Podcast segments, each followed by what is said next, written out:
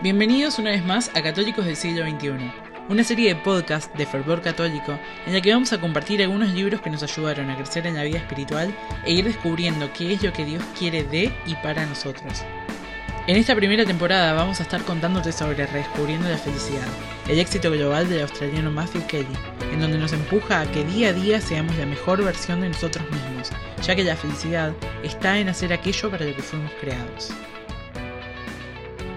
Qué importante es tener un amigo que te invite y te acompañe a vivir con toda el alma. Ese amigo que te despierta de tantas maneras, recordándote que no sos solamente un cuerpo teniendo una experiencia física, sino que también tenés un alma eterna y que la vida es tanto una experiencia espiritual como física. Que te enseña a prestar atención a las cosas espirituales y a reconocer cuando tu alma tiene hambre. Nuestro estómago gruñe cuando estamos hambrientos físicamente. Nuestra alma también tiene una manera de gruñir. Cuando estamos hambrientos espiritualmente, nos volvemos irritables, intranquilos y descontentos. La mayoría de las personas tiene un momento en el que dicen ahora sí en su jornada espiritual. Hoy, a ese momento, vamos a llamarle un momento de Pentecostés. Es la experiencia que hace que todo caiga en su lugar y tenga sentido. No significa que lo comprendamos todo, sino pasar de no entenderlo a está bien, ahora lo entiendo. Desde ese punto en adelante nos volvemos más abiertos a Dios y más interesados en cosas espirituales.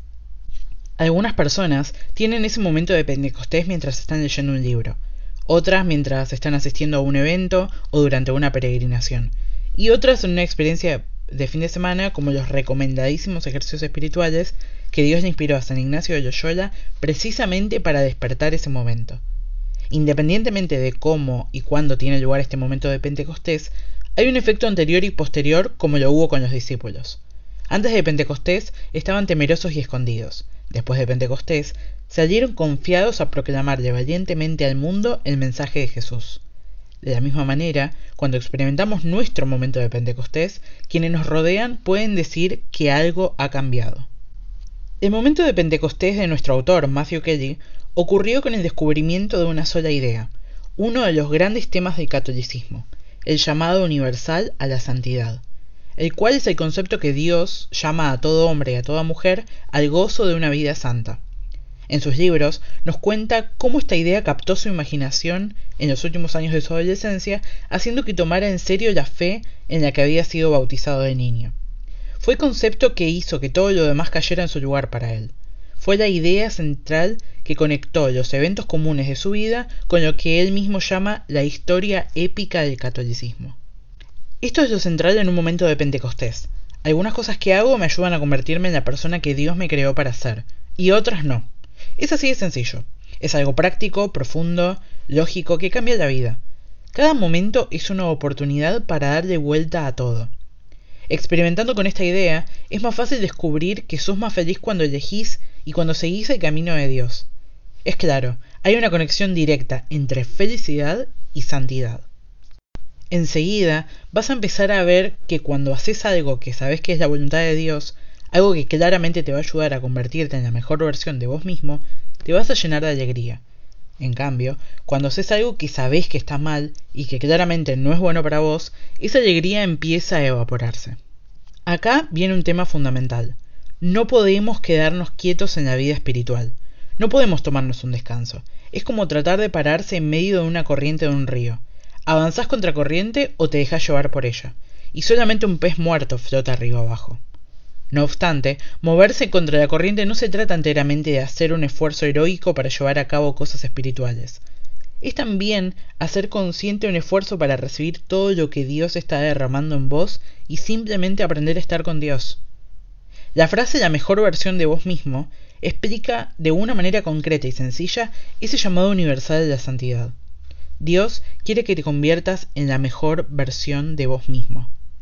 Cada momento, cada día, cada situación, cada persona que encontramos es una oportunidad para convertirnos en la mejor versión de nosotros mismos. Ir a misa el domingo, rezar antes de comer, leer la Biblia, sentarnos con un amigo solitario y escucharlo simplemente, tomarnos unos minutos para rezar antes de comenzar el día, leer un buen libro espiritual, ir a un retiro o a una peregrinación y servir a los pobres en un comedor, son oportunidades para aumentar nuestra conciencia y convertirnos en la mejor versión de nosotros mismos. Tal vez pasar de 0 a 100 te parezca mucho todo junto, pero vas a ver cómo te vas a inundar de energía, alegría y de entusiasmo por la vida. Es la manera de sentirte vivo espiritualmente, y vas a ver que no vas a querer cambiar eso por nada. Cada mañana vas a mirar a la persona que eras ayer sabiendo que hoy podés ser mejor y que querés ser mejor. El mundo nos compara todo el tiempo con nuestro prójimo, pero Dios nos compara con nuestro yo del pasado. Todos los días Dios me invita a mejorar mi previo yo. Es una constante invitación a la transformación. Los fariseos se enfocaron en su creencia de que ellos eran mejores que su prójimo. Esta manera de pensar ha infectado toda religión, toda organización, todo club y toda asociación desde el principio del mundo. Reúne a suficientes personas y habrá algunas que prefieren enfocarse en pretender que son mejores que otras que en concentrarse en mejorarse a ellas mismas. Supongo que todos pasamos por una etapa en la vida en la que nos comparamos con otras personas. No es una etapa de gran alegría, es un momento de intranquilidad. Caemos en la trampa de compararnos con la persona que creemos que debemos ser, y esto, créanme, que definitivamente tampoco lleva a la felicidad. Es un momento de insatisfacción, pero si estamos abiertos a su gracia, Dios nos va a llevar a la mejor versión de nosotros mismos. Esta es una jornada de un millón de pasos, pero en cada paso encontramos una felicidad que está mucho más allá de cualquier cosa que el mundo tiene para ofrecer.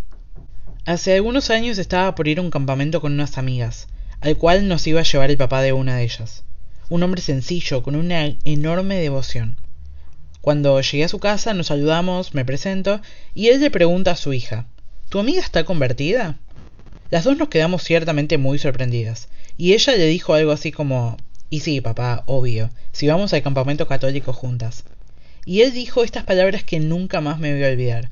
La conversión es algo de todos los días. El verdadero llamado de Dios es un llamado a la conversión personal. La conversión, como bien dijo en su sabia sencillez el papá de mi amiga, no es una experiencia de solo un momento. Es una jornada continua en la que vamos paso a paso. Dios está llamándome a cambiar, está llamándote a vos a cambiar. Él invita a cambiar y a crecer cada día, y me promete su gracia. Me invita a no ser superior a otras personas, sino a convertirme en alguien superior al que yo era antes. Él quiere que mi yo de hoy sea mejor que mi yo de ayer. Dios me invita a colaborar con Él en mi conversión diaria, pero yo me resisto.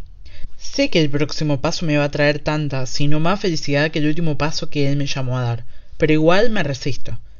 Espero poder romper esa resistencia hoy. Elegí en cada momento de cada día ser la mejor versión de vos mismo. Pregúntate, ¿lo que estoy a punto de hacer me va a ayudar a convertirme en la mejor versión de mí mismo? Te cuento un secreto no tan secreto. Un paso fundamental es el discernimiento.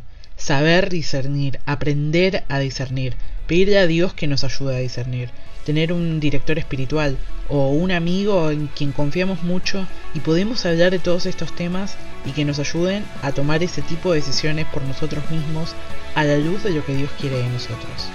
Entonces, ¿qué quiere Dios para vos?